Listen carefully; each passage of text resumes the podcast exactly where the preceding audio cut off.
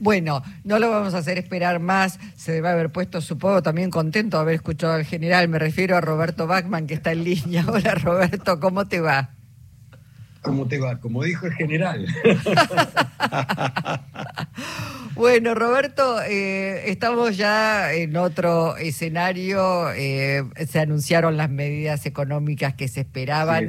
No sé si, si esto, digamos, ya fue mensurado en distintas mediciones, pero en principio, eh, tu, tu impresión cuál es? Porque me van llegando distintos datos de mutaciones de votos, una Patricia Bullrich que viene cayendo, un, mil, un Massa que crece, pero un Milei que crece un poco más. No, no sé qué es lo que, lo que tenés para contarnos vos.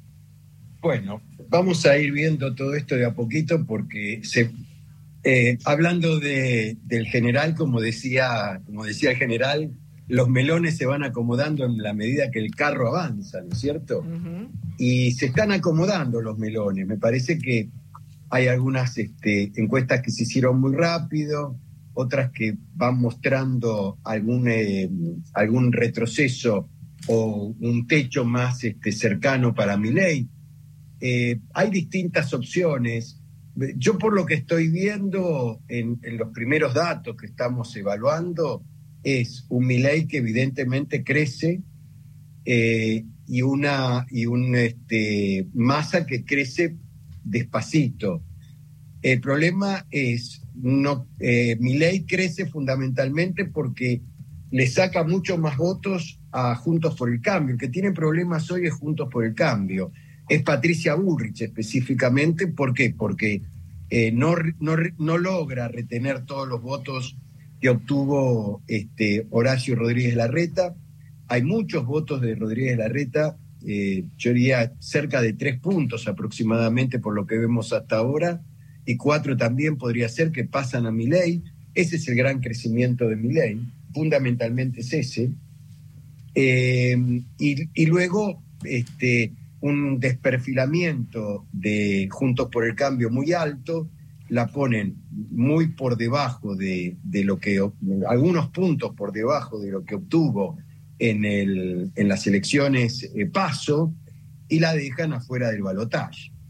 El tema es, son tres candidatos y dos modelos. Entonces, es lógico que en una primera instancia empiece a perfilarse que para un modelo hay dos candidatos, esa es la pelea entre Bullrich y Milley, que hasta ahora la está ganando Milley cómodamente, yo te diría, con respecto a Bullrich, y otro candidato que representa el otro modelo con, con datos que son anteriores a los anuncios, porque encuestas después de los anuncios eh, es, muy temprano hablar de eso. Se hicieron el domingo a la noche los anuncios. Hoy todavía creo que hay mucha gente que está tratando de entenderlos, ¿no? o, de, o de comprender el alcance que tuvo que tuvieron esos anuncios. Así que, que esto podría impactar un poco más la semana que viene.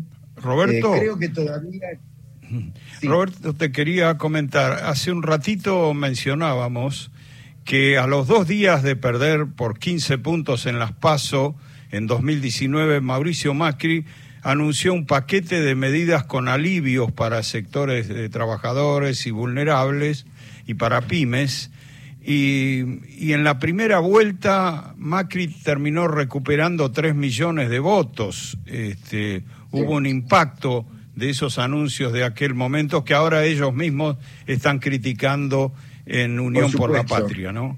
No sé cómo ves vos el, escenario. Está perfecto, es, válido lo que planteás. acá el tema es el siguiente, como están las cosas, es muy difícil, si vota la misma cantidad de gente, no tenés mucho para ganar y no, tenés tampoco mucho para perder, exceptuando lo que estamos hablando del caso de eh, Patricia Bullrich, que se desposicionó rápidamente, porque bueno, necesita un mayor anclaje económico. No es casual que haya decidido eh, negociar, por alguna manera, eh, el Ministerio de Economía este, con Carlos Melconian, que va, supongo, a tomar este, más este, protagonismo a partir de ahora en la campaña. Lo de Bullrich en realidad es muy pobre cuando tiene que hablar de economía. Muy pobre, me dijeron, perdóname, me contaban, eh, digamos, empresarios que participaron eh, en el Consejo de las Américas que realmente era patética escuchar a, Patricia Bullrich que casi daba vergüenza ajena, porque después vos podés coincidir con mil, pero digamos, la falta de formación, digamos, entre comillas, le perdonaron la vida, ¿no? No le preguntaron demasiado. No, no, sí es así, es así, porque eso te genera a vos una especie de identificación con el más débil, ¿no es cierto?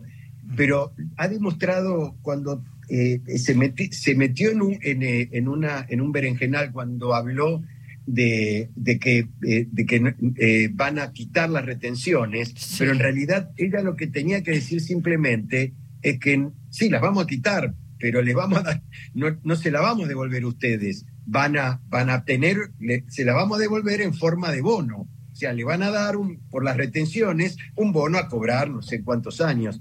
Y eso la gente digamos, este, los que estaban presentes ahí no les cayó muy bien. Eh, a tal punto, Mario Weinfeld, el domingo en su editorial de página 12, este, escribió, eh, no le da el piné, prácticamente este es el, concepto. Eh, Massa está haciendo lo que debe hacer, ¿y dónde, dónde está en este momento la pelea para ver hasta dónde puede crecer mi ley y hasta dónde puede achicar eh, masa. En esos 8 o 10 puntos de votantes que no fueron eh, a las PASO y que generalmente se agregan de las PASO a las generales, que es lo que pasó en el año 2015, perdón, 2019. Eh, Macri logró hablar, este, mostrarle a la gente que había reflexionado que sacó una serie de medidas y logró que la gente que entraba a votar este, eh, aceptase finalmente votarlo a Macri y, lo y le permitió llegar a su techo, que fue el 40%, que hoy están muy lejos de ese, de ese histórico piso, si lo querés llamar de alguna manera, porque fue lo mismo que sacó en el 21. Ahora, todavía no estamos captando muchos, no estamos en las encuestas captando muchos votantes que no han ido a votar. Yo creo que queda mucho tiempo para ver, porque ahí va a estar la clave del resultado final. Claro, bueno. Ahí es donde mi ley puede pensar, porque acá hay varias claves para entender estos resultados. Primero, si mi ley llega o no llega al 40, 41%, 41% primer gran duda, ¿no es cierto? O se queda en 36, 37, 38. Esta es la primera duda que aparece. Segunda duda, ¿hasta dónde Massa puede llegar a crecer para evitar que mi ley, o para obligar a que mi ley, si gana en primera vuelta, tenga que sacar arriba del 45. Y bueno, ese número, ese número ideal, si lo queremos llamar de alguna manera, para Sergio Massa es 35%. ¿sí? Eh, si Massa garantiza 35%, está garantizando balotaje, digamos. Solo que mi ley saque arriba de 45%. Esto sería un desplome total, pero desplome total de Juntos por el Cambio. O sea, sería prácticamente la destrucción de Juntos por el Cambio. Mm. Pero es un escenario posible. Bueno, eh, vamos. No es el. Sí. No es el no es, no es el que hoy se ve. Hoy cuando ves todas las encuestas que ves, te das cuenta que hay dos candidatos que están más cerca de llegar al balotaje y esos candidatos es uno que representa al modelo neoliberal, el modelo de mercado, como lo quiera llamar, que es mi ley, y otro que muestra un modelo más eh, popular, peronista, eh, de, mm, reconocer al Estado como parte de todo esto, que es el modelo que representa Sergio Massa. Bueno, dejaremos correr las semanas. Pero eh, sí, por supuesto, y los melones se van a ir acomodando en el carro. Bueno, ojalá, ojalá se acomoden como deberían acomodarse, como entendemos nosotros que deberían acomodarse. Roberto, te agradecemos y como siempre, abrazo. Abrazo para ustedes, hasta pronto. Roberto Bachman.